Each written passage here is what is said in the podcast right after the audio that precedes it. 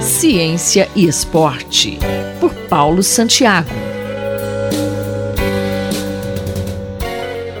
Esta edição do Ciência e Esporte responde aos que buscam pela melhor atividade física ou modalidade esportiva. Professor Santiago, existe um exercício ou esporte melhor que o outro? Olá, ouvintes da Rádio USP. Para responder essa pergunta, primeiro eu vou agradecer ao Drauzio do podcast Desempenho Humano, porque a ideia desta coluna de falar sobre se existe ou não um esporte mais apropriado para questões psicológicas e para a saúde surgiu de uma pergunta do Drauzio, e a mesma resposta que eu dei sobre o exercício serve para o esporte. Não existe um esporte que seja melhor que o outro.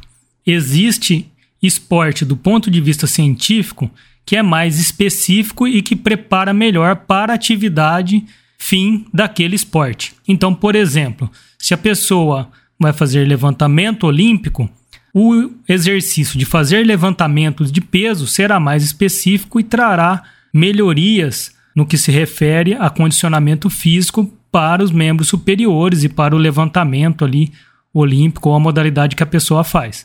A mesma coisa, natação, ela trará benefícios para as coisas que dependem da natação, por exemplo. Então a pessoa terá uma melhora aí, além de toda a questão cardiovascular, mas também irá trabalhar com diversos músculos do corpo e que isso é específico da modalidade. Jogadores de futebol tendem a ter membro inferior fortalecido porque eles correm, chutam bola. Então, o que nós temos é que todos os esportes feitos de forma adequada eles são bons e são benéficos e trazem melhorias para os praticantes naquela questão que é específica do esporte. Então, não existe esporte melhor ou pior nesse quesito. Então, podemos dizer que todos os esportes são bons? Olha, uma coisa é comparar se existe esporte melhor do que o outro ou não. Outra coisa é colocar se todos os esportes são bons. Existem esportes que são específicos e que não podem ser considerados melhor ou pior do que o outro, mas essa especificidade desse esporte pode trazer prejuízos à saúde do seu praticante. Eu vou colocar aqui um exemplo de um esporte que vai causar certamente uma enorme repercussão e contradição para as pessoas que estão ouvindo, então não me entendam mal, mas, por exemplo, praticar esportes de altíssima duração, por exemplo, como as maratonas ou as ultramaratonas.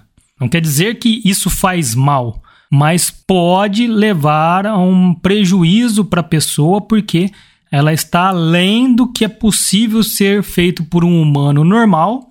Então, os atletas que têm condição e são preparados para executar uma maratona, eles conseguem executar sem ter prejuízos físicos para essas pessoas. Ao passo que uma pessoa que não está preparada, que não cresceu e não treinou por muito tempo para fazer uma maratona, corre sim riscos se tentar executar de forma repentina aí sua primeira maratona, uma maratona, porque é uma atividade ali na faixa dos 42 quilômetros que está muito além da capacidade humana natural de se locomover correndo. Então, existem pessoas que conseguem fazer isso de, do, de, do ponto de vista fisiológico, que não traz prejuízo, mas não é uma atividade normal para que as pessoas façam. Assim como outros esportes, por exemplo, os esportes de combate.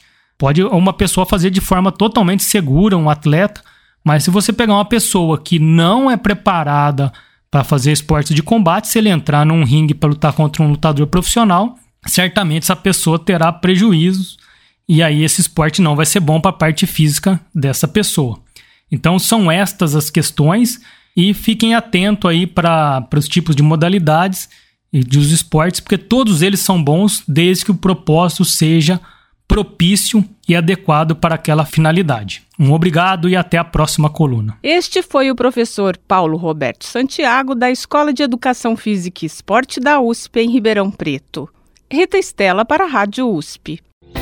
Ciência e Esporte, por Paulo Santiago.